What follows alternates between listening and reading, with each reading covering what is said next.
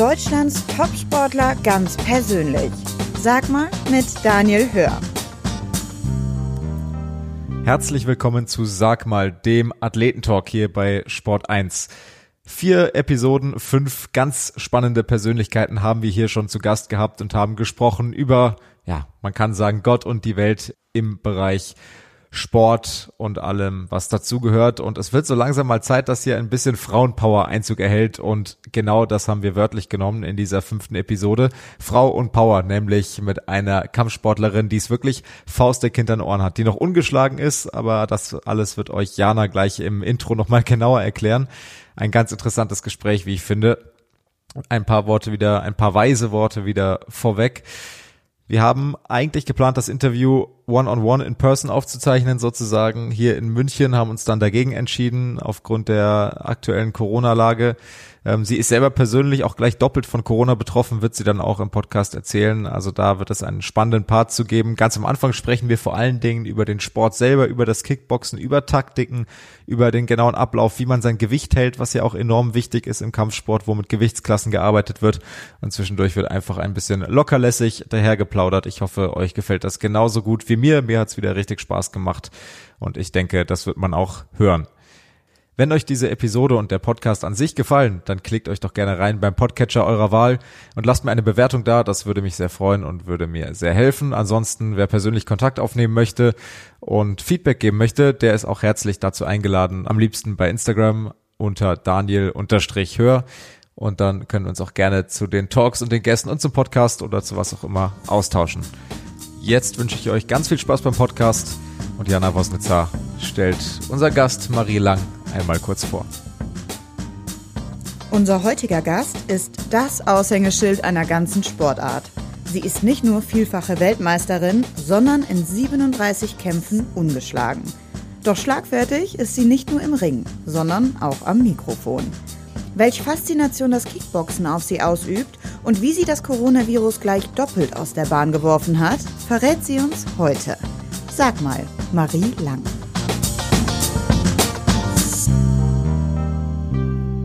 Hallo Marie. Hallo. Ähm, für alle, die dich nicht kennen, magst du dich einmal selber vorstellen? Ja, ich bin äh, Marie Lang, ich bin ähm, Kickbox-Weltmeisterin und äh, eigentlich aber studierte Modedesignerin. Du merkst schon vielleicht, worauf ich hinaus will. Ich habe nämlich als allererstes natürlich vor dem Interview auf deine Homepage geschaut und habe da gesehen, Modedesignerin und Kickboxen, also die Modedesignerin vor der Kickboxerin. Ist dir das genau. wichtiger oder ist das einfach eine chronologische Abfolge? Ähm, es war irgendwie automatisch dann nachher so auf der Homepage, aber eigentlich natürlich bin ich in erster Linie im Moment äh, Kickboxerin und äh, ja, Modedesign ist eher so in den Hintergrund geraten, aber äh, es ist mir immer noch ganz wichtig, weil das ist ja auch das, was mir Spaß macht nach wie vor, auch wenn ich es nicht mehr äh, als Hauptberuf mache. Ja, kommt ja vielleicht auch mal wieder. Sprechen wir gleich noch drüber. Soweit ja. zur Einleitung sozusagen. Aber wir wollen das Pferd mal so ein bisschen von vorne aufzäumen, mal so ein bisschen besprechen. Wie kam es überhaupt dazu, dass du Kickboxerin geworden bist? Äh, kannst du das mal kurz erzählen, was so deine ersten Berührungspunkte mit dem Sport waren? Also ich habe ähm, mit 16 mit dem Kickboxen angefangen. Es war eigentlich relativ spät, wenn man jetzt so denkt, dass ich es jetzt hauptberuflich mache. Und es war damals, ähm, weil ich, ich glaube, mit einer Freundin zusammen, entweder sie oder ich, einen Bericht im Fernsehen gesehen und wir haben halt gesagt, ach, cooler Sport, äh, das probieren wir jetzt mal aus. Weil ich, ich habe auch immer von mir behauptet, ich bin sportlich und habe dann irgendwann gemerkt, oh, ich mache eigentlich gar nichts außer Schulsport. und ähm, ja, dann sind wir ähm, bei uns in Lemgo in Nordrhein-Westfalen, wo ich äh, aufgewachsen bin, zum Kickbox-Studio gegangen und dann war ich sofort hin und weg und habe sechsmal die Woche trainiert. Das ist ganz schön ordentlich, also von 0 auf 100 sozusagen. Ähm, mit dieser Freundin, mit der du dann da zum Kickboxen gegangen bist, macht sie das auch noch oder hat sie dann einen anderen Weg genommen? Also sie hat tatsächlich nach zwei Jahren aufgehört. Ein Skandal. ähm, ja, ja, wobei sie tatsächlich von uns so die war, die so gehypt worden ist. Also da wurde so gesagt, oh, okay, aus der wird mal richtig was und so. Und ich war, war halt, ja, die Freundin. Einfach Dafür hat sich ja ganz gut entwickelt, muss man sagen. Ja, überraschenderweise. Also ich habe es tatsächlich nie geplant. Es war für mich immer wirklich nur ein Hobby und ich bin auch erst nach äh, zwei Jahren tatsächlich in den Ring gestiegen. Also ich habe immer gesagt, nee, ich möchte nicht kämpfen. das ist nichts für mich. Und ähm, das ist dann wirklich erst nach zwei Jahren gekommen, dass ich gesagt habe, ich möchte es mal ausprobieren. Ich mache mal einen Kampf. Wie kam es denn dazu? Gab es so ein Schlüsselerlebnis, dass du gesagt hast, jetzt möchte ich nicht nur äh, quasi Trockenübungen sozusagen machen, sondern auch mal mich mit einer Gegnerin messen? Also eigentlich äh, nur, weil ich natürlich mitbekommen habe, wie sich andere auf Wettkämpfe vorbereitet haben. Unter anderem halt auch meine Freundin. Und ähm, ja, das war dann halt so, okay, naja, okay, ich teste es mal, wie das so ist, im Ring zu stehen und, und so einen Kampf zu haben. Und ich mache halt einen Kampf und dann weiß ich, wie es ist. Und das war's. Und ähm, das war irgendwie so dieser Anreiz, es zu testen. Und dann war es aber tatsächlich so, dass ich dann 2005 meinen ersten äh, Kampf dann hatte. Und ähm, der war unentschieden. Und es war halt für mich irgendwie so, okay, du bist nicht gut, du bist nicht schlecht. So ein Unentschieden war so unbefriedigend. Und ja. da musste ich natürlich noch einen machen. okay, und so hat sich das entwickelt. Und irgendwann kam dann der erste Sieg und dann hast du genau. Blut geleckt sozusagen. Genau, ja. Wie war dann so, wie war die Gefühlslage vor dem ersten Kampf? Weil, also ich muss sagen, ich wäre ein totaler Schisser bei, bei Kampfsport. Ich hätte total Angst, da einmal auf gut Deutsch, kann man das sagen, die Fresse poliert zu bekommen. und, ja, und dann wäre es gut. So, äh, wie war deine Gefühlslage? also ich weiß noch genau den Moment, ähm, das war eine Halle, wo man von oben runtergegangen ist. Also war, man ist quasi die Ränge, äh, wo die Leute saßen, runtergegangen zum Ring. Und ich war so aufgeregt, dass ich also kurz wirklich vorm Heulen war, wegen dieser Anspannung. Und du bist, du weißt nicht, was auf dich zukommt und du bist aufgeregt, freust dich, aber ja, es ist halt 50-50, du weißt nicht, wie es ausgeht. Und also ich weiß noch, dass ich super aufgeregt war. Ja, das kann ich mir vorstellen. Und dann, du hast es schon angesprochen, der Kampf dann unentschieden, das war irgendwie unbefriedigend. Dann nochmal der zweite Kampf gewonnen oder verloren? Der zweite Kampf war gewonnen, ja. Sehr dann habe ich gewonnen. Und dann, dann hat sich daraus so eine Faszination entwickelt, kann man das sagen? Ja, absolut. Also weil halt wirklich, und das sage ich auch jetzt immer noch, es ist jedes Mal eine neue Herausforderung. Also weil hast ja immer eine neue Gegnerin, weißt nie, wie es ähm, ausgeht letztendlich. Ähm, jede Vorbereitung läuft anders ab und das ist halt irgendwie so dieser, dieser Reiz daran. Du hast jetzt schon angesprochen, dieses Messen mit dem Gegner ist natürlich ein Reiz. Was ist vielleicht speziell auch auf äh, das Kickboxen bezogen ein besonderer Reiz dieser Sportart? Also im, im Ring natürlich, klar, das Messen, äh, wer ist besser. Ähm, es ist halt so ein bisschen so eine Art Fangenspiel, bisschen brutaler, aber man sucht halt die Lücke irgendwie. Ähm, und im, im Training ist natürlich einfach, es ist halt eine geile Sportart. Man trainiert den ganzen Körper, es macht halt einfach Spaß und man kann halt ja sich komplett auspowern ich würde mich mal als Newbie so ein bisschen versuchen ranzutasten, wie so ein Tanz dann auch äh, Tanz sage ich schon, ein Kampf, ein Kampf oder ein äh, Fangen spielen, je nachdem wie man es nennen will. Ich finde den Vergleich äh, sehr sehr charmant, muss ich sagen. Ähm, wie das dann so abläuft, weil wenn ich irgendwie Kickboxen oder andere Kampfsportarten gesehen habe, als Laie erkenne ich da relativ wenig Taktik. Wie wie kann denn so eine Taktik aussehen in so einem Kampf? Also es fängt natürlich schon in der Vorbereitung an, dass man ähm, so gut es geht schaut, ob man Videos von der Gegnerin findet, ähm, meistens online irgendwie über YouTube oder so, dass man halt schaut, okay, wie kämpft sie, was sind ihre Stärken, was sind ihre Schwächen, dass man das analysiert. Das macht natürlich auch ganz äh, viel mein äh, Trainer im Laden Steko. Also ich schaue mir das schon auch an, aber in erster Linie analysiert er das dann und sagt mir dann nachher einfach im Training, okay, das üben wir jetzt und das setzen wir jetzt um. Ähm, aber ich hatte es auch schon ganz oft, dass wir äh, einen Plan hatten, äh, sind in den Ring reingestiegen und die hat komplett andere Sachen gemacht. Also, äh, dass du denkst, okay, jetzt kommt so ein Mords-Frontkick und wartest dann äh, über Runden auf diesen Frontkick, der nicht kommt. Und dann muss man natürlich immer so einen Plan B haben. Und das ist ähm, auf jeden Fall wichtig, dass man nicht so versteift auf diesen Plan ist, sondern dass man halt sich auch äh, schnell umstellen kann. Und das ist äh, auch, ja, ne, manchmal auch eine Herausforderung. Klar, wenn man jetzt wochenlang immer das eine übt und das dann äh, tatsächlich gar nicht stattfindet. Das heißt, so eine Vorbereitung ist dann schon auf den Gegner oder auf die Gegnerin äh, gemünzt, dass man sagt, okay, sie hat diesen und diesen Stil, den sie boxt. Ähm, darauf muss ich Acht geben und darauf muss ich mich anpassen. Ja, absolut, klar. Also danach suche ich natürlich auch, wenn es geht, meine Sparringspartnerinnen aus äh, oder die versuchen dann, äh, das äh, irgendwie nachzustellen, so wie meine Gegnerin halt kämpft. Also sehr beweglich im Oberkörper oder viele Frontkicks oder also je nachdem halt und die ähm, versuchen es nachzuahmen und damit ich halt natürlich die beste Vorbereitung dafür habe. Und dann geht's in so einen Kampf herein. Ähm, es gibt verschiedene Möglichkeiten zu kämpfen. Es geht zehnmal über zwei Minuten, es geht fünfmal über drei Minuten. Mhm. Ähm, gibt es dann da auch Unterschiede, wie man da, je nachdem wie viele Runden und über welche Zeit es geht, äh, wie man dann äh, den Kampf angeht? Absolut. Also drei Minuten Runden, das ist schon lang und kann auch extrem lang sein. Wenn man gerade auf zwei Minuten eingestellt ist, dann kann die letzte Minute ähm, doch einen großen Unterschied machen, wenn, wenn man dann doch mal auf drei Minuten kämpft. Also ähm, da muss man sich auf jeden Fall im Training schon gut drauf vorbereiten. Bei 10 mal 2 hat man natürlich äh, mehrere Pausen noch dazwischen, kann sich besser äh, wieder erholen. Ja, aber die Runden sind dann sehr kurz. Also es ist schon ein bisschen eine Umstellung, auf jeden Fall. Mittlerweile habe ich aber ehrlich gesagt lieber dieses 5 mal 3 Minuten, mhm. weil ähm, der Kampf sich irgendwie auch besser entwickeln kann. Also in, in so einer Runde kann halt auch wahnsinnig viel dann passieren, weil bei drei Minuten hat man halt echt Zeit, da Gas zu geben. Hm. Und dann am Ende ist es ja so, dass die Kämpfe gewertet werden von Punktrichtern und es, man gewinnt oder verliert entweder nach Punkten oder natürlich nach K.O. Ähm, mhm. Was jetzt, äh, du hast gesagt, in eurer Gewichtsklasse, ähm, je nachdem, ähm, du kämpfst ja, glaube ich, in drei Gewichtsklassen, wenn ich das richtig im Kopf habe, oder bist zumindest in drei Gewichtsklassen aktuelle Weltmeisterin. Ähm, kommen K.O.s gar nicht so häufig vor. Warum ist das so? Ja, genau. Ich kämpfe ja bis 60, 62,5 und 65. Das ist natürlich ähm, ja, jetzt kein Schwergewicht und äh, da passieren natürlich weniger KOs als äh, bei äh, höheren Gewichtsklassen oder halt auch bei den Männern in der 90, 100 Kilo aufeinandertreffen, ist das natürlich was anderes. Mhm. Ähm, aber es kann immer mal wieder vorkommen. Also so ein guter Tritt oder Schlag auf die Leber oder so, das, ähm, da gibt's dann auch mal ab und an K.O. Ist das dann auch deine favorisierte, äh, deine favorisierte Variante für den eigenen Sieg, wohlgemerkt? Das würde ich natürlich nie verraten.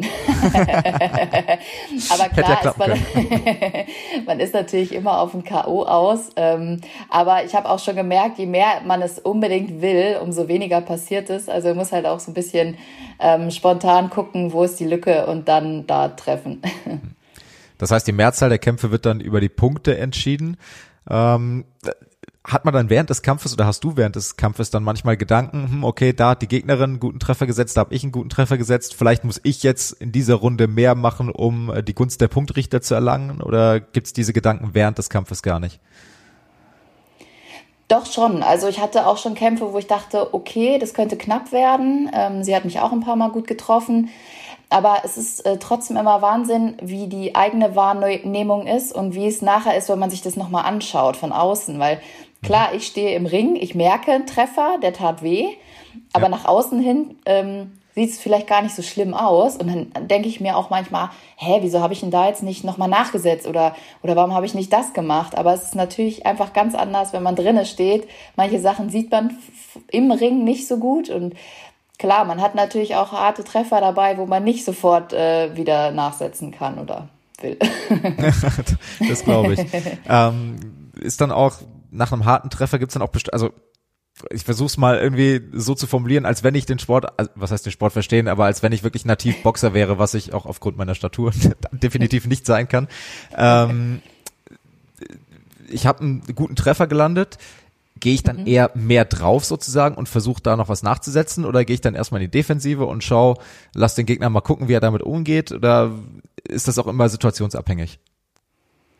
Ich würde sagen, es ist situationsabhängig. Aber klar, wenn du siehst, okay, das tat ihr weh, dann bin ich schon eher so, dass ich denke, okay, ich versuche es jetzt zu Ende zu bringen. Mhm. Ähm, man kann natürlich auch ein bisschen das in die Länge ziehen und noch ein, bisschen quälen, aber ähm, ja, na klar, wenn man die Möglichkeit hat, dann doch ein K.O. zu ertreffen, dann bin ich auf jeden Fall da hinterher.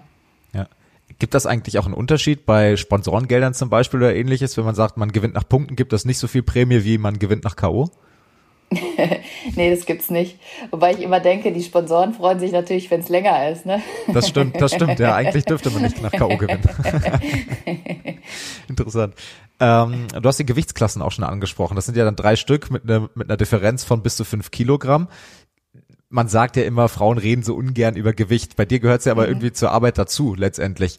Ähm, du kämpfst dir ja in verschiedenen Gewichtsklassen. Wie schwer ist es, das Optimalgewicht dann jeweils auch je nach Gewichtsklasse zu erreichen und zu halten? Also ich nehme auf jeden Fall in meiner Nicht-Vorbereitungszeit, also nach den Kämpfen, nehme ich auch wieder ein bisschen zu. Ähm, mhm. Ich glaube, das hat aber jeder Kämpfer. Also ich kenne niemanden, der immer auf, seinen, auf seinem Kampfgewicht ist. Ähm, man muss natürlich ein bisschen schauen, dass es jetzt nicht zu viel wird. Also so drei, vier Kilo ist, denke ich, okay. Wenn es dann an die zehn Kilo geht, dann wird es natürlich schon heftig. Man muss ja mhm. das alles wieder äh, wegtrainieren und das ist natürlich auch äh, anstrengend und nimmt einem die Kraft dann auch fürs Training. Ähm, meine Lieblingsgewichtsklasse ist tatsächlich 62,5. Also es, mhm. äh, ich bin ja auch relativ groß mit 1,76 Meter. Aber äh, da fühle ich mich äh, am fittesten. Also ich fühle mich dann super durchtrainiert und ähm, es ist nicht zu niedrig, nicht zu hoch. Und das ist so, ja, mit dem Gewicht, also ich muss immer runtergehen, ich muss immer auf mein Gewicht achten, leider. Aber es gehört halt irgendwie dazu und man, man leidet dann mit den anderen Kämpfern zusammen. Wie oft stellst du dich dann auch zur Eigenkontrolle mal auf die Waage, um zu schauen, okay, jetzt bin ich vielleicht bei 62,7, da muss noch was runter, zugegebenermaßen dann 200 Gramm ist vielleicht, kann man mit Flüssigkeit vielleicht noch ausgleichen dann beim Wiegen, aber wie oft machst du das dann, um das im Auge zu haben? Also manchmal, äh, äh, meistens eigentlich nur äh, einmal die Woche tatsächlich. Okay. Also ich habe auch Phasen, wo ich mich wirklich jeden Tag mal draufstelle.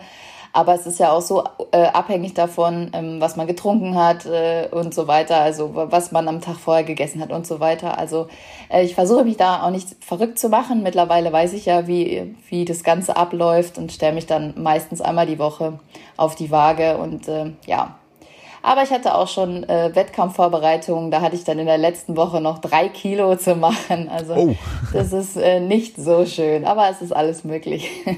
und wie geht das dann? Ist das dann einfach auf die Couch legen und nichts mehr oder beziehungsweise ganz viel Sport und gar nichts mehr essen? Oder wie kann man sich das dann vorstellen? Ja, es ist dann natürlich nur noch entwässern. Also äh, mit, mit äh, richtig Diät und, und Ernährung hat es da nichts mehr zu tun. Ähm, es ist mhm. komplett dann zum Schluss nur noch übers Entwässern. Also dass man viel schwitzt. Ich habe dann auch einen Schwitzanzug an und äh, mhm. trainiere dann auch mit dem eine Stunde und äh, das macht halt wahnsinnig viel äh, Unterschied. Aber wenn du schon Wochen mit dem Ding trainierst, dann verlierst du halt auch nicht mehr so viel. Also es ja. kann man kurz vorher, kann man das schon machen, aber ist natürlich jetzt kein Dauerzustand. Was ist so ein Schwitzanzug? Also ist es dann, der dich extra warm hält, damit du mehr Flüssigkeit abgibst sozusagen oder wie kann man sich das vorstellen? Also es ist so, ein, so, eine dicke Folie einfach und der Spitzanzug ist äh, am Hals relativ eng und an den äh, Armen und Beinen. Also kriegst halt unter dem Ding wirklich gar keine Luft. Heißt, mhm. äh, dass du wirklich da drinnen total anfängst zu schwitzen und ähm, ja, du merkst es einfach, wenn du, wenn du den nachher ausziehst, dass die Sachen da drunter kannst du ausfringen. Also es ist echt, echt heftig. Aber da kannst du halt schnell mal zwei, drei Kilo auch ausschwitzen. Mhm. Ähm, die sind natürlich dann sofort äh, wieder drauf, wenn du was getrunken hast. Aber ja. so kurz vorm Wiegen ist es schon eine ganz gute Sache, dass es die Dinger gibt. ja, krass, ja, das ist echt heftig.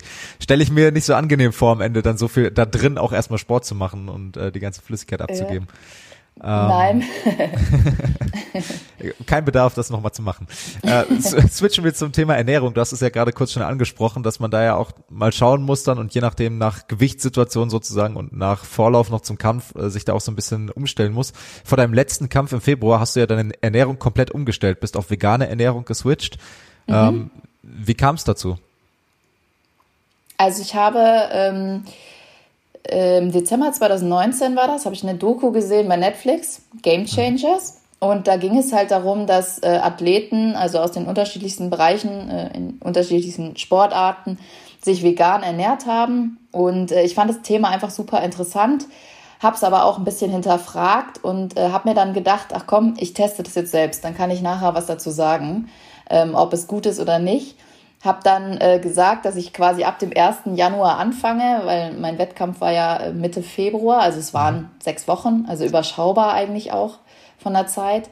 Äh, habe dann gesagt, okay, sobald ich irgendwie das Gefühl habe, ich fühle mich schwach oder ich fühle mich nicht fit, dann breche ich das sofort ab, weil mhm. das ist natürlich ähm, Quatsch, sich auf einen WM-Kampf vorzubereiten und nicht fit zu sein oder ja. äh, nicht das Training richtig machen zu können. Aber also es, es lief super. Ich habe auch ehrlich gesagt äh, nichts vermisst groß, ähm, also weder Fisch noch Fleisch. Das ging. Das Einzige, was mir echt gefehlt hat, äh, waren Eier. Also so ein Rührei mal oder so. Weil das, da muss man schon echt drauf achten, wenn man einkaufen geht, was in den ganzen Sachen enthalten ist. Also so fertige Gerichte kannst du sowieso knicken, weil immer irgendwie entweder Ei oder Milch oder ähm, irgendwas drin ist. Aber ähm, ja, sonst hatte ich eigentlich gar keine Probleme, da mich so komplett vegan zu ernähren. Du, du hast gerade schon angesprochen, das Risiko, wenn man die Ernährung komplett umstellt, unabhängig davon, ob es jetzt vegan ist oder nicht, ist ja da, dass man sich nicht damit wohlfühlt, dann die Leistungsfähigkeit des Körpers vielleicht verlierst. Ähm, bei dir ist es ja noch ein ganz anderes Risiko. Du hast ja den Nimbus der Ungeschlagenen. Mittlerweile sind es 37 Kämpfe, 37 Siege. Da kann ja dieser Nimbus, der ja auch mit der Vermarktung ja irgendwie ganz eng zusammenhängt, da hängt ja enorm viel dran, wenn das nicht funktioniert. Ähm, hattest du auch Angst, dass dieses Risiko das so ein bisschen äh, kaputt machen kann? diese Marke? Ja, klar, also es war natürlich, also es haben auch viel von der Reaktion, ähm, ich, als ich das öffentlich gemacht habe, kam dann, ja, tut mir leid, dann wirst du den nächsten Kampf leider verlieren und so. Also mhm. es waren schon heftige Kommentare, wo ich so dachte, äh, okay, krass. Ähm, und dann natürlich auch dachte, oh Gott, wenn die wirklich recht haben, ähm, das wäre natürlich, äh, ja, äh, heftig, weil ich will natürlich meinen Titel behalten und das ist das Wichtigste überhaupt. Und ähm, ja, deswegen habe ich halt wirklich gesagt, ich schaue jetzt in, im Training mal, wie ich darauf re reagiere. Aber klar, beim, beim Kampf ähm, ging es mir super. Mhm. Das heißt, das war dann ähm, auch eine psychologische Belastung, letztendlich gar nicht zu wissen, ob es funktioniert oder nicht, letztendlich. Ja. Aber ich habe mir irgendwie, also ich, ich wollte das halt auch in der Wettkampfvorbereitung machen. Ich hätte es ja auch einfach im normalen Training nach dem Kampf testen können. Aber ja. es war für mich irgendwie so ähm, ganz oder gar nicht. Ich teste das jetzt und ähm, genau. Es war Gott sei Dank hat's gut geklappt. Sehr gut. Hast du das jetzt auch beibehalten oder zumindest äh, partiell beibehalten, diese vegane Ernährung? Ehrlich gesagt sogar schon, ja. Also ich esse jetzt wieder Fleisch, aber sehr reduziert und ähm, mhm. wirklich, wenn dann auch ähm, nur ja, hochwertiges Fleisch.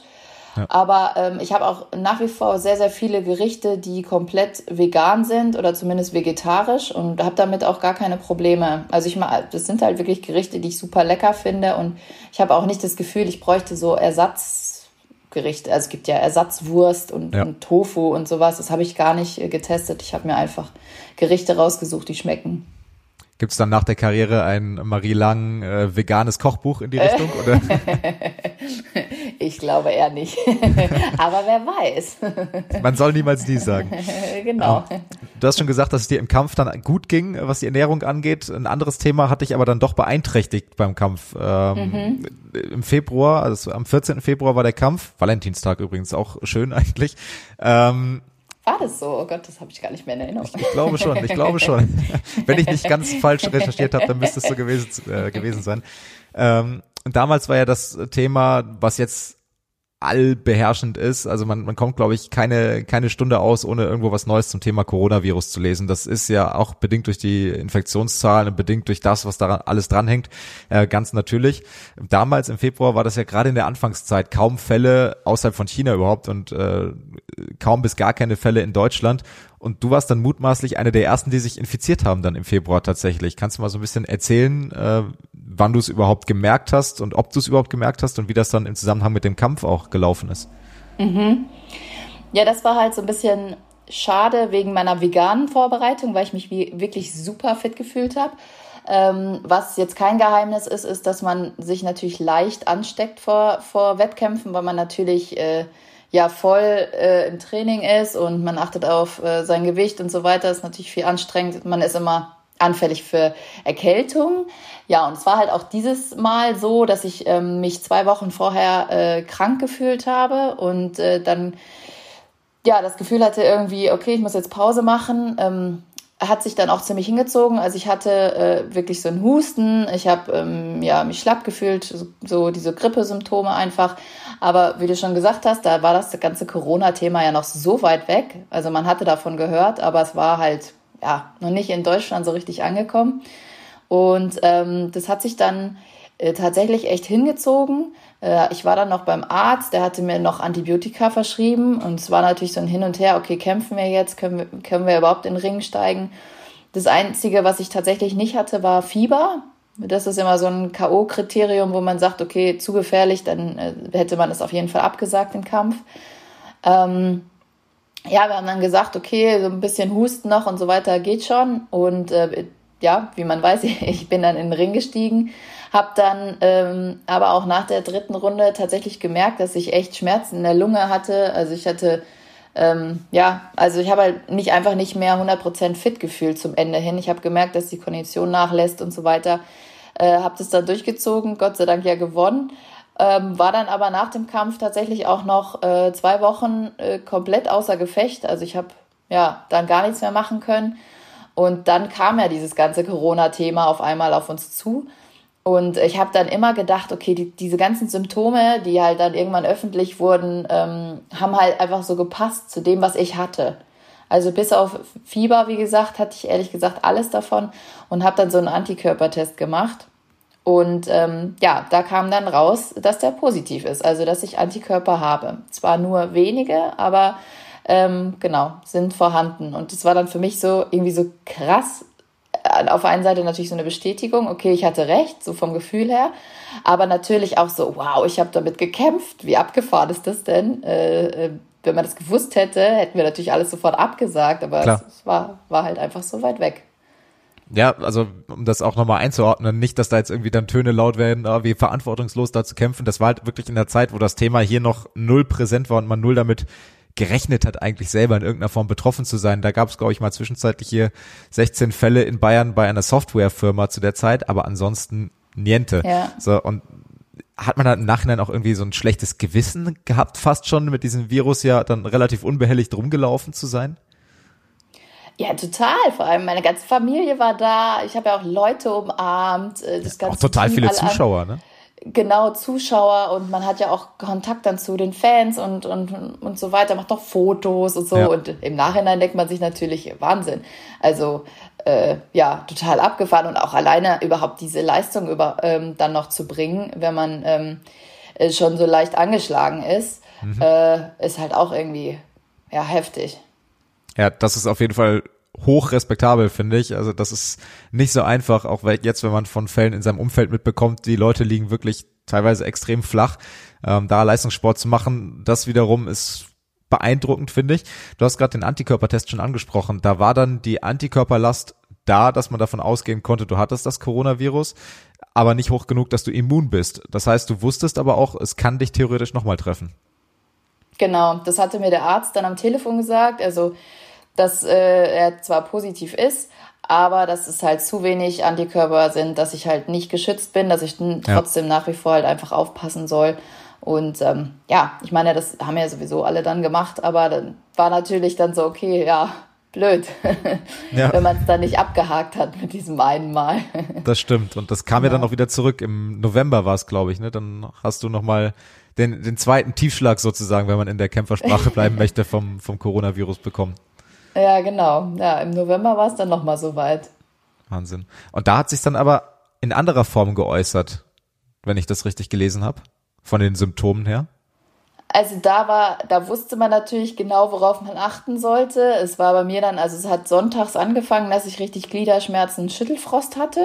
Mhm. Und da habe ich dann schon gedacht, hm, okay, ähm, habe dann schon online geguckt, wo ich mich testen lassen kann und bin dann auch am Montag direkt zum Arzt und ähm, Komischerweise war dann der Schüttelfrost und die Gliederschmerzen weg, aber ich hatte halt äh, Husten und ja, die normalen Grippesymptome, ja. hatte diese Schmerzen in der Lunge, die ich halt auch schon im Februar damals hatte, aber die natürlich anders irgendwie wahrgenommen habe. Und ähm, ja, dieses Mal hatte ich dann auch bewusst, äh, habe ich dann mitbekommen, dass ich halt Geschmacksverlust, Geruchsverlust und so weiter hatte. Also man wusste halt einfach, okay, jetzt kommt das, dann kommt das, ja. weil es halt einfach jetzt bekannt war, ja. Also ganz klassisch, wenn man so will. Ähm, genau. In der Quarantäne selber, du warst dann in Quarantäne und hast dann auch da logischerweise die Krankheit jetzt wieder einmal durchgemacht und ähm, bist jetzt hoffentlich über den Berg, also dass du es nicht noch ein drittes und viertes Mal irgendwie durchmachen musst. Ähm, und hast dann auch Zeit investiert, wirklich auf Social Media mit Fans, auch mit deinem Umfeld selber, mit deinem privaten Umfeld in Austausch zu gehen und für die Krankheit sensi zu sensibilisieren. Ähm, ist das von dir ausgekommen oder ist das eher gekommen, dass jemand gesagt hat, Mensch Marie, du hast es jetzt schon das zweite Mal, kannst du nicht deine Reichweite dafür nutzen, auf die Krankheit und auf die entsprechenden Maßnahmen aufmerksam zu machen? Ähm, nee, es kam tatsächlich von mir. Also ich habe auch irgendwie überlegt, okay, mache ich das jetzt öffentlich, mache ich das nicht öffentlich? Und dann habe ich mir gedacht, naja, also warum nicht? Also man hat halt irgendwie, und das habe ich auch nach wie vor das Gefühl, dass die Leute, wenn sie das haben, das so geheim halten, als ob ja. man irgendwie die Pest hätte oder irgendwie sowas. Aber ich meine, es, es kann jeder bekommen und ich würde auch, also ich weiß nach wie vor nicht, wie ich es überhaupt bekommen habe, weil die, die um mich herum waren, alle negativ getestet worden sind. Ähm, würde aber auch nie jemand da einen Vorwurf machen, du hast mich angesteckt. Das kann ja, ja jedem einfach passieren, ähm, auch wenn man äh, vorsichtig war. Aber ähm, habe mich dann dafür entschieden, es öffentlich äh, zu machen und halt einfach zu sagen, so Leute, äh, passt, ähm, passt auf euch auf, haltet euch an die Maßnahmen. Und ähm, ich bin jetzt, äh, Gott sei Dank, habe ich keine schweren Symptome, aber klar, ich muss mich jetzt auch zwei Wochen zu Hause aufhalten. Und ähm, fand es einfach wichtig und ich habe halt auch gemerkt, dass wahnsinnig viele Fragen einfach kamen, wie meine Symptome sind, wie es mir geht und so dieses Interesse einfach da war von den Leuten, weil es halt doch irgendwie ich fand im ersten Lockdown war das alles so weit weg. Niemand kannte irgendjemanden, der äh, krank ist. Ja. Und man hat das alles nur im Fernsehen mitbekommen. Und jetzt ähm, beim zweiten Lockdown war es dann schon so, dass nach und nach, ah, der hat's, okay, der hat's auch, ähm, dass man das halt irgendwie, es war halt einfach dann näher an einem dran. Wie frustrierend ist das auch teilweise gewesen, ähm, das Gefühl zu haben, ich muss noch so viel Aufklärungsarbeit leisten, obwohl wir so lange schon mit dieser Pandemie leben? Oder war das eher dann schön, dass ich was dazu beitragen kann? Also teilweise war ich äh, echt erschrocken, weil ich auch Nachrichten von Freunden oder Bekannten bekommen habe, die dann gesagt haben, ja, hast du das wirklich? Also ich dachte, das, das es überhaupt nicht. Wo ich dann so dachte, so, äh, doch. Also ich meine, ich sage ja jetzt nicht nur, dass ich das habe. Ähm, es gibt es wirklich. Und klar, bei dem einen ist es schlimmer, bei dem anderen weniger. Aber ähm, ja, das war schon krass, dass solche Reaktionen tatsächlich kamen. Klar kamen dann auch Sachen wie, äh, mach mal was für dein äh, Immunsystem und so weiter. Also Leute, die es halt dann immer irgendwie besser wissen oder so. Ja. Aber äh, der Großteil war, glaube ich, einfach interessiert daran, wie es mir geht und wie die Symptome sind und wie ich mich fühle. Ja um das Interesse jetzt auch in dem Podcast sozusagen zu befriedigen, dass es dir wieder gut geht. ähm, du bist ja mittlerweile, ich habe vorhin gesagt, so lapidar über den Berg, das, also dir geht's mittlerweile wieder gut, hast aber auch kleine Nachwirkungen, oder was heißt kleine Nachwirkungen gehabt, äh, bist dann auch in den Austausch gegangen mit einem auch äh, Sportler, Frank Stäbler, der Ringer, der mhm. auch mit, mit einem reduzierten Lungenvolumen zu kämpfen hatte. Das war ja bei dir auch so, oder? Ja, genau, den Frank kenne ich persönlich. Äh, wir haben uns mal kennengelernt und ähm, ich hatte das dann mitbekommen, dass er ja schon, ich glaube, im September oder Oktober erkrankt ist und ähm, er trainiert ja gerade auf Olympia hin und ist halt auch voll in Vorbereitung. Und dann war das für mich natürlich interessant, ihn mal zu fragen, wie es ihm geht. Dann haben wir gesprochen und ähm, meine Untersuchung war da quasi noch, also stand noch an. Ich war noch nicht beim Arzt als wir gesprochen hatten. Und da hatte er mir das schon gesagt, dass er halt äh, 20 Prozent ähm, ja, Lungenverlust halt einfach hat. Und das hat mir natürlich auch Angst gemacht. Also keiner möchte irgendwelche Folgeschäden haben, auch nicht ein Nicht-Profisportler, ganz klar. Aber für mich ist es natürlich ähm, teilweise ja Sieg oder, oder Niederlage. Also wenn ich nicht 100 Prozent geben kann und ähm, ich dann irgendwelche Nach ja, Schäden noch habe irgendwie, ähm, habe ich natürlich Angst gehabt, dass es noch bleibt. Und ähm, er hatte mir dann halt auch ein paar Tipps gegeben, was er halt macht. Er hat jetzt auch jemanden, der ihn da halt weiterhilft und viele Atemsachen und so weiter. Bei mir war es dann so, dass ich äh, nach meiner Quarantäne erstmal zum Sportmediziner gegangen bin, der mich komplett durchgecheckt hat ähm, und auch gesagt hat, dass ich auch ein, ähm, nicht das 100% äh, Lungenvolumen habe oder diese Funktion halt einfach habe. Ähm, was mich natürlich auch ein bisschen äh, beunruhigt hat. Sollte dann wieder komplett bei Null anfangen mit Grundlagen Ausdauertraining und so weiter. Also wirklich äh, Puls ganz unten lassen, wieder bei Null starten, einfach um den Körper wieder dran zu gewöhnen, weil ich hatte auch wirklich vier Wochen lang gar keinen Sport gemacht. Ja. Und ähm, war dann äh, tatsächlich auch noch äh, Anfang Dezember beim Lungenarzt und die hat mir dann aber das Go gegeben, hat gesagt, nee, pass, es passt alles. Ähm, ich brauche mir da keine Gedanken zu machen und dass äh, das alles soweit okay ist. Und das hat mich dann natürlich auch beruhigt. Und du fühlst dich jetzt auch wieder 100% fit, irgendwann wieder kämpfen zu können? Ja, absolut. Also klar, natürlich muss ich jetzt auch wieder Konditionen äh, bekommen und so weiter. Aber ähm, ich habe jetzt doch auch und das war tatsächlich auch nach der ersten Erkrankung. Ich habe bestimmt vier bis sechs Wochen immer wieder meine Lunge gemerkt, also dass ich Schmerzen in der Lunge habe. Das war jetzt im Dezember auch noch so. Mittlerweile habe ich das Gefühl, dass es sehr, sehr viel besser geworden ist. Aber es zieht sich dann doch schon ganz schön hin. Ja, also toi toi toi an der Stelle, dass das äh, sich nicht mehr allzu lange hinzieht mit potenziellen Nachwirkungen und dann ähm, es auch nicht mehr wiederkommt tatsächlich. Also wir sind ja jetzt drin, äh, dass, dass man hofft, irgendwie äh, die Bevölkerung durchimpfen zu können und das Virus irgendwann hinter sich lassen zu können. Aber grundsätzlich kann ja keiner auch sagen, wann es wieder soweit ist. Und äh, ich glaube, als jemand, der mit, mit Veranstaltungen, wo auch einfach Zuschauer oder wo auch gewisse Hygieneauflagen herrschen müssen, wo man nicht im Homeoffice, also ich kann ja nicht via Skype irgendwie gegen eine Gegnerin Kickboxen.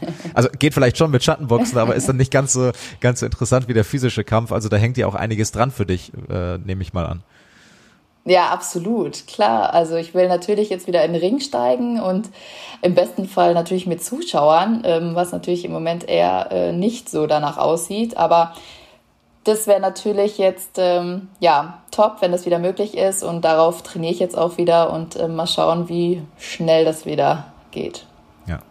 Dann wollen wir zu einem anderen Thema kommen und das packen wir wie immer in diesem Podcast in eine kleine Rubrik, in die Rubrik Mein Thema. Mein Thema. Ja, ich bin ja seit 2015 Schirmherrin von dem äh, Projekt Box euch durch München. Und es ist eine Tageseinrichtung für Kinder unterhalb der Armutsgrenze, ähm, auch für unbegleitete Flüchtlingskinder. Und ähm, ja, ich bin äh, da eigentlich die, die es nach außen hin ähm, ja, präsentieren möchte, weil ich das einfach finde, dass es ein tolles Projekt ist die Kinder haben da die Möglichkeit, ähm, nach der Schule hinzugehen, kriegen dort ein warmes Essen, das von der Tafel gestellt wird. Die kochen da zusammen und machen danach dann Hausaufgaben, haben dann auch Hilfe durch freiwillige Helfer, die dann bei den Hausaufgaben helfen. Und nachmittags haben sie halt die Möglichkeit, äh, noch Kickbox-Training zu machen. Was ich mhm. natürlich die Kombination einfach äh, super finde, dass sie sich da nochmal auspowern können. Und ähm, ja, das Projekt ist einfach abhängig von Spenden und das ist natürlich ganz wichtig, weil die jetzt auch schon wieder neue Räumlichkeiten suchen, weil äh, der Mietvertrag ausläuft in München und es ist einfach ganz wichtig, dass, dass man das irgendwie unterstützt, ähm, dass sie da was finden, wo sie die Möglichkeit haben, äh, weiter zu bleiben. Und genau, das ist für mich so eine Herzensangelegenheit, die ich äh, gerne unterstütze und mich natürlich freue, wenn da äh, Helfer kommen, die irgendwie vielleicht ein, zwei Euro übrig haben. Ja, also hier auch gerne natürlich der Aufruf, den ich natürlich gerne teile, sich dort unterstützend einzubringen. Tolles Projekt und äh, alle Informationen kriegt man mit Sicherheit im Zweifel von dir, wenn man dich auf Social Media kontaktiert oder ansonsten auf den entsprechenden Kanälen auf der Homepage ähm, oder wenn ihr das Projekt einfach googelt. Also ähm, wer möchte, der kann und darf sicherlich helfen. Da ist jede Hilfe willkommen. Wie bist du darauf, da damals aufmerksam geworden auf das Projekt 2015? Ist ja auch schon eine Ecke her.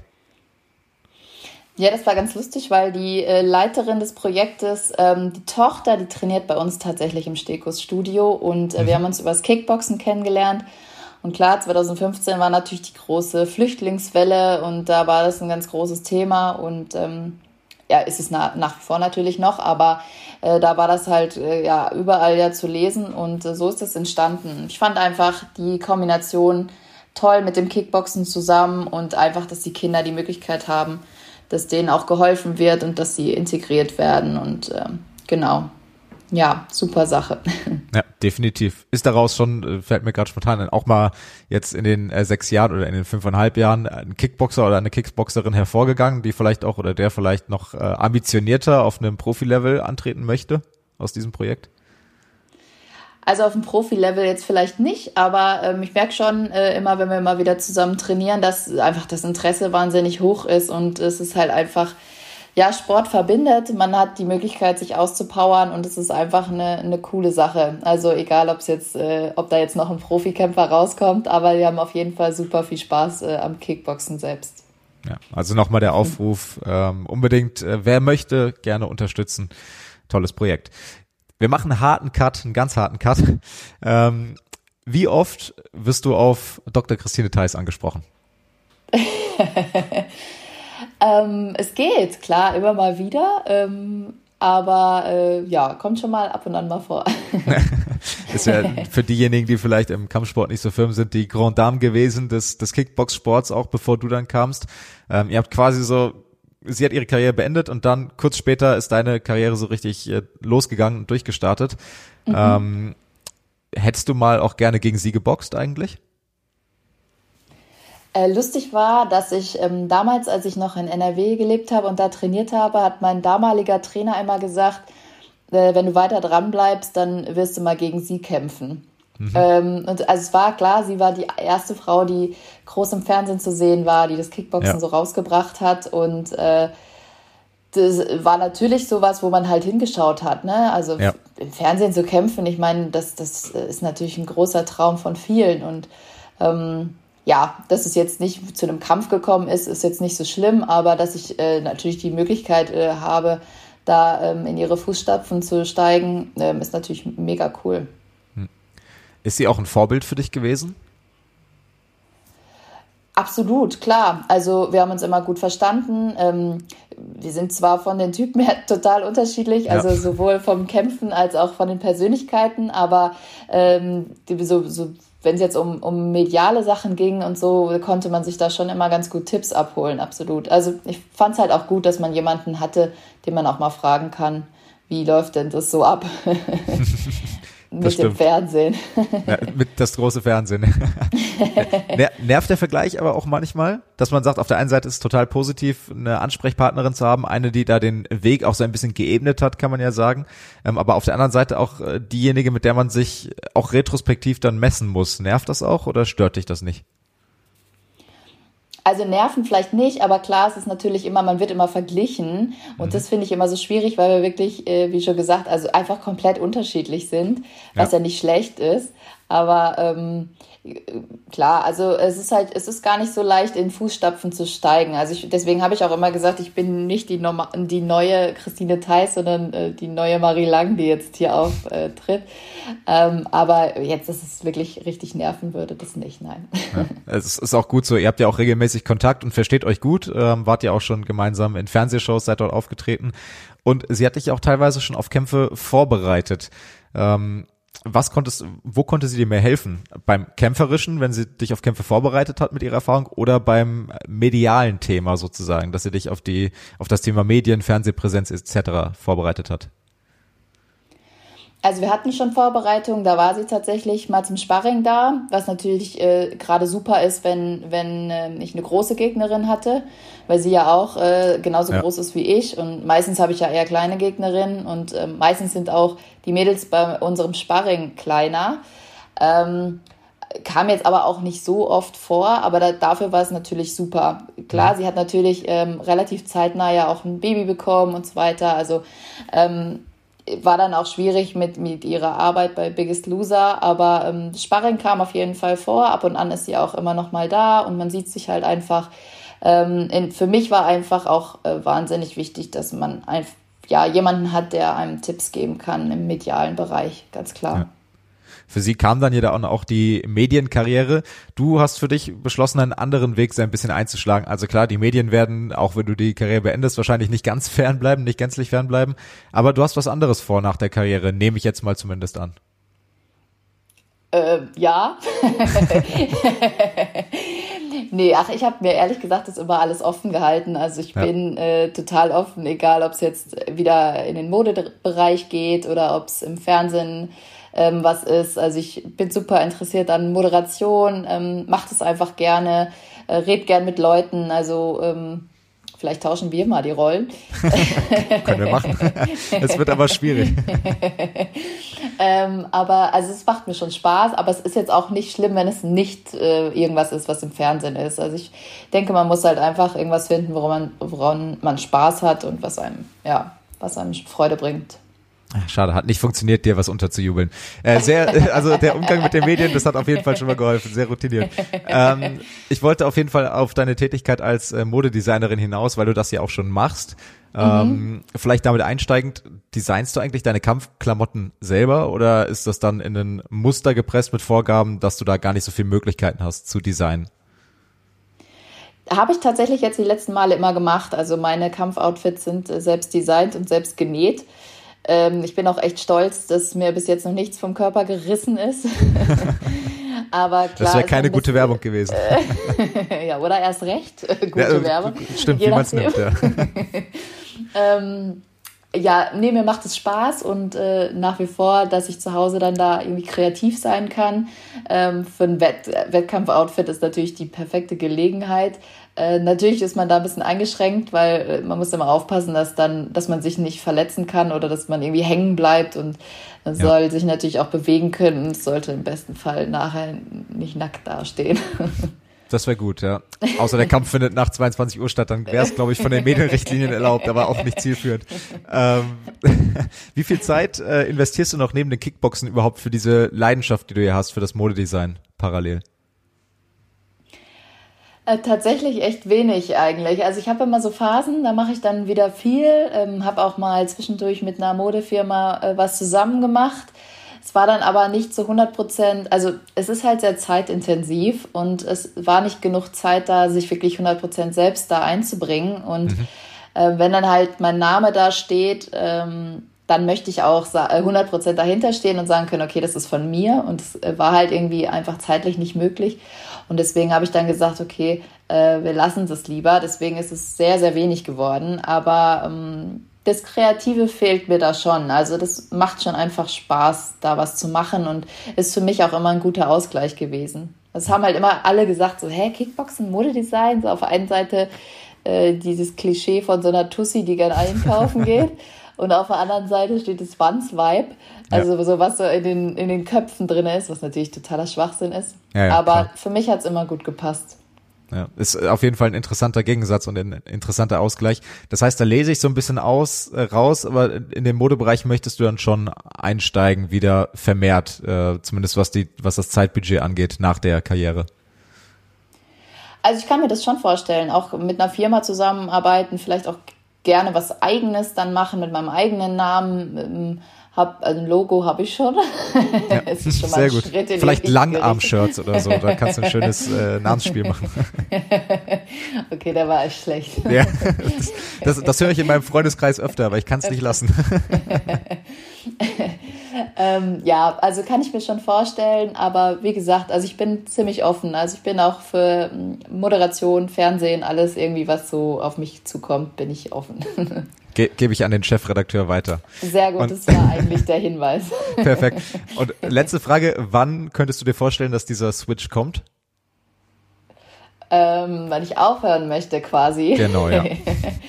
Äh, ich habe mir da ehrlich gesagt nie so 100% diese dieses Ende gesetzt, aber ich finde es immer wichtig, dass man aufhören sollte, wenn man noch gewinnt. Stimmt. Und, und wenn man natürlich noch Spaß an der Sache hat. Sobald ja. man sich quält und keine Lust mehr hat, dann ähm, ist halt einfach der Punkt, wo man sagt, okay, jetzt sollte ich aufhören. Und ich möchte auch gerne noch drei Sätze reden können an einem Stück. also nicht noch. Wäre für eine Karriere im Fernsehen auch nicht so schlecht. das hätte was, ja. ja. Nee, ja. sehr gut. Dann äh, mach ich mir mal eine Checkliste, ähm, schreib gleich eine Mail an Chefredakteur und dann schauen wir mal, vielleicht sehen wir uns dann äh, bald im Sender bei uns wieder. Ich würde mich freuen. Sehr vielen, gut. vielen Dank für die Zeit. Das hat wirklich Spaß gemacht. Und äh, dann hoffen wir natürlich, dass wir alle gesund bleiben und äh, dass wir uns bald wieder im Ring, vielleicht ja sogar mit Zuschauern sehen. Beziehungsweise wir dich im Ring sehen, sonst habe ich ein Problem. ja, gerne. Freue ich mich auch. Top, alles klar. Dann dir noch einen schönen Tag und bis bald. Ciao, ciao. Dankeschön. Ciao.